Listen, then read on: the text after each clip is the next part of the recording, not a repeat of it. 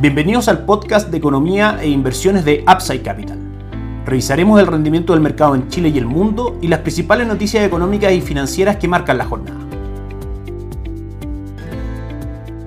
Muy buenos días, ¿cómo están ustedes? Lunes 11 de septiembre de 2023, soy Ramiro Galeano, fundador de Upside Capital. Les doy la bienvenida a otra edición más de mercados en Upside Capital. Comenzamos esta semana repasando las principales noticias que se dieron a conocer para el mercado local durante la semana anterior. Son tres, en definitiva. La primera fue la reunión de política monetaria del Banco Central, que rebaja la tasa 75 puntos base en línea con lo esperado, bajándolo hasta el 9.5%, desde el 10.25% anterior y declarando que probablemente la tasa de política monetaria termine el año entre el 7.75 y el 8% y a finales del 2024 espera el Banco Central una tasa cercana al 5%. Es decir, la primera conclusión, una tasa de política monetaria en general con un rumbo marcadamente bajista. Luego vino el IPOM, el informe de política monetaria de septiembre, donde el Banco Central actualizó sus proyecciones para este año en distintas materias, especialmente resalta la proyección de crecimiento para 2023 de Chile, donde disminuye la brecha de crecimiento esperada. Anteriormente esperaba un crecimiento entre el menos 0.5 y el 0.25 actualmente espera un crecimiento entre el 0 y el menos 0.5, es decir, no espera crecimiento o expansión del Producto Interno Bruto para nuestra economía durante 2023.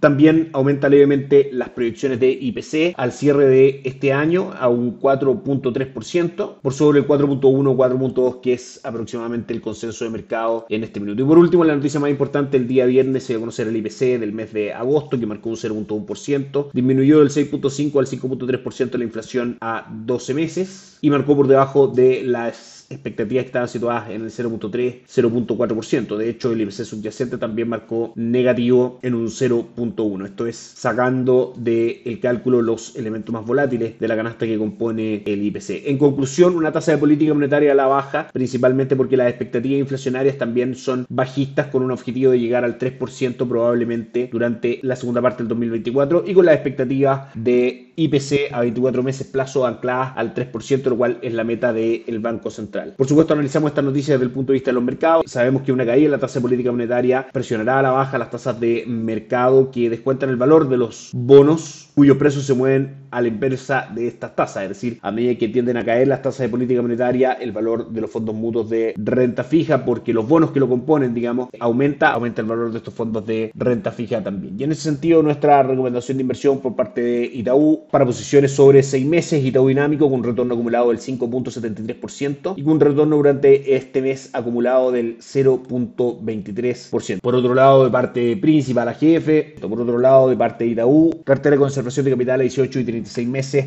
con retorno del 6.2% y 4.69%. Por otro lado, para operaciones menores a 6 meses, cartera de conservación de capital de principal 6.94% de retorno en lo que va del año y por parte de Itaú, el fondo Itaú Performance con retorno del 7.08% durante 2023. A medida que vayamos viendo esta caída de tasas, como decíamos, veremos un mayor valor en la renta fija y una disminución en los retornos de las tasas de los depósitos a plazo y de los fondos money market como Itaú Performance. De manera que nuestra recomendación de inversión de todas maneras es que es el momento de cambiar las posiciones en depósito a plazo y en instrumentos técnicamente conocidos como de intermediación financiera por renta fija local. El IPSA cerró el día viernes con una caída del 0.28%, 5.868 puntos fue el cierre que marcó el día viernes. Hoy día sube levemente un 0.14%. Las acciones más transadas a esta hora en el mercado son Sokimich B, que sube un 0.06, y Falabella, que sube un 0.86%. Sencosud es la tercera acción más transada, que cae un 1.14. En cuanto al índice como tal, el retorno en los últimos 30 días ha sido bastante negativo, cayendo un 5.85%. Sin embargo, mantiene un retorno relativamente atractivo durante el año, rentando un 11.53%. En ese contexto, nuestra recomendación de inversión, Fondo Itaú Toesca Chile Equities, Fondo de Acciones Locales, mantiene un retorno durante el año del 7.46%. Por el otro lado, el cobre sube fuerte hoy día un 2.3% en 3 dólares con 80 centavos por libra de cobre, luego de que a las 22.30 horas de Chile se dio a conocer el IPC, el índice de precios al consumidor de Chile y también el índice de precios al productor, cifras que obtuvieron los siguientes resultados. El IPC anual muestra un crecimiento del 0.1%, luego de que la cifra anterior mostraba un decrecimiento del 0.3%. Si bien es una cifra en línea con lo que esperaba el mercado, claramente que los precios tiendan a crecer y no a decrecer es una buena señal para la economía china que en general no ha mostrado buenas cifras económicas los últimos meses. Por otra parte, el índice de precios al productor, que se esperaba una contracción contracción del 4.4%, se contrae solamente un menos 3% en línea con lo que esperaba el mercado, pero en menor medida que el mes anterior. Por ende, el cobre automáticamente tiende a introducir esta información en los precios y como decíamos, las cotizaciones hoy día suben un 2.8%. Por último, en el mercado local, el dólar cerró en los niveles más altos del año el día viernes, 897, subiendo 10 pesos y avanzando 44 pesos en la semana. Finalmente impulsado por el proceso de rebaja de tasa en Chile, que disminuye el interés asociado al peso. Eso hace que el peso tienda a caer frente al dólar, es decir, que el dólar tienda a subir. Sin embargo, el día de hoy, en nuestra pantalla, el dólar cotiza en 889, cayendo aproximadamente 8 pesos, principalmente impulsado por el upside en el cobre del 2.31% y la caída en el dólar index, el dólar en el mundo del 0.5%, cotizando hasta ahora en 104,57. Es importante destacar que el cobre respeta técnicamente hablando el soporte en 3,68 y toma una presión alcista que lo debiese llevar en primera instancia de mantenerse este optimismo a cotizar en niveles de 3,87 y luego 3,93. El dólar index también rebota en niveles cercanos a la resistencia en 105,30. Los máximos que tocó fueron 105,11 y a esta hora sigue cayendo, como decíamos, un 0.5%, cotizando en 104,59. Probablemente si rompe los niveles de 104,25 hacia abajo ese soporte, podríamos ver caídas en el dólar index, probablemente impulsadas por el fin del ciclo de alza de tasa de política monetaria o un relajo en esta política contractiva que hemos visto por parte de la Reserva Federal durante el último año en el proceso de alza de tasa más agresivo de los últimos 40 años. Si nos vamos al mercado extranjero, esta semana en el calendario económico destaca el día miércoles la publicación del IPC en Estados Unidos y el Producto Interno Bruto en el Reino Unido. El día jueves tendremos decisión de política monetaria por parte del Banco Central Europeo y algunos datos macroeconómicos importantes de Estados Unidos como el índice de precios al productor, peticiones semanales por subsidio de desempleo y ventas minoristas. Por último, los mercados parten la semana de muy buen ánimo. Si bien en Asia el Nikkei 225 cae un 0.43% y el Hansen de Hong Kong también retrocede un 0.58%, el índice de Shanghai sube un 0.84%, en Europa la jornada es positiva con el DAX alemán subiendo un 0.41%, Eurostock 600 subiendo un 0.37% y el resto de las plazas bursátiles de Europa todas en terreno positivo. Y Estados Unidos comienza con un buen ánimo bursátil la semana, S&P 500 sube un 0.31, Nasdaq un 0.6 y Dow Jones un 0.04. Eso es todo por hoy, que esté muy bien, tengan una excelente semana, nos encontramos mañana. Chao, chao.